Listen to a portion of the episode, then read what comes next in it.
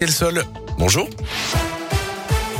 À la une, Emmanuel Macron. Dans la région, aujourd'hui, le chef de l'État est attendu dans la Loire à Siléane, une entreprise de robotique de Saint-Etienne. Il parlera de son plan France 2030. Il prendra ensuite la direction de Montbrison et de la friche GG, du nom de cette entreprise leader dans le domaine des jouets durant les 30 glorieuses. Le site qui fait aujourd'hui l'objet d'un plan de réhabilitation. Ce sera d'ailleurs la deuxième thématique abordée aujourd'hui. On reparle du Covid. Les experts s'attendent à une poursuite de la hausse des contaminations à cause de deux facteurs, la météo et la baisse de l'efficacité des vaccins, alors que les doses de rappel ont commencé à être injectés au personnel prioritaire. D'ailleurs, notez que la star britannique Ed Sheeran a été testé positif une semaine avant la sortie de son nouvel album.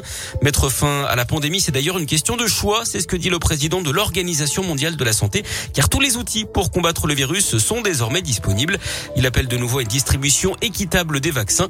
Enfin, notez que le marathon de Wuhan en Chine a été reporté hier à cause de nouveaux cas de contamination.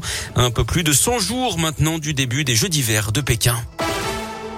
Une blague de très mauvais goût en Saône-et-Loire. Deux adolescents de Louan ont fait croire au meurtre d'un enfant par téléphone. Ils ont appelé une dame de Bordeaux qui a contacté les gendarmes. Les militaires ont finalement remonté le fil jusqu'au de Bresson.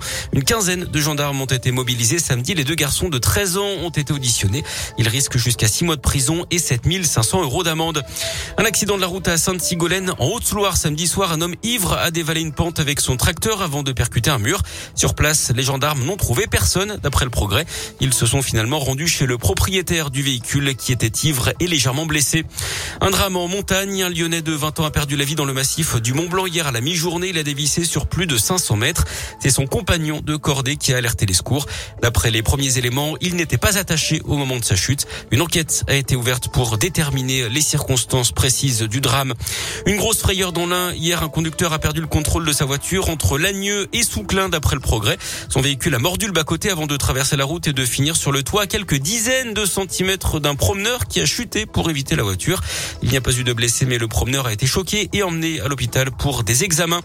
Et puis la Poste recrute ses petits lutins pour traiter et distribuer tous les colis qui seront envoyés au moment des fêtes de fin d'année et donc donner un coup de main au Père Noël. 885 saisonniers vont être recrutés en Auvergne-Rhône-Alpes.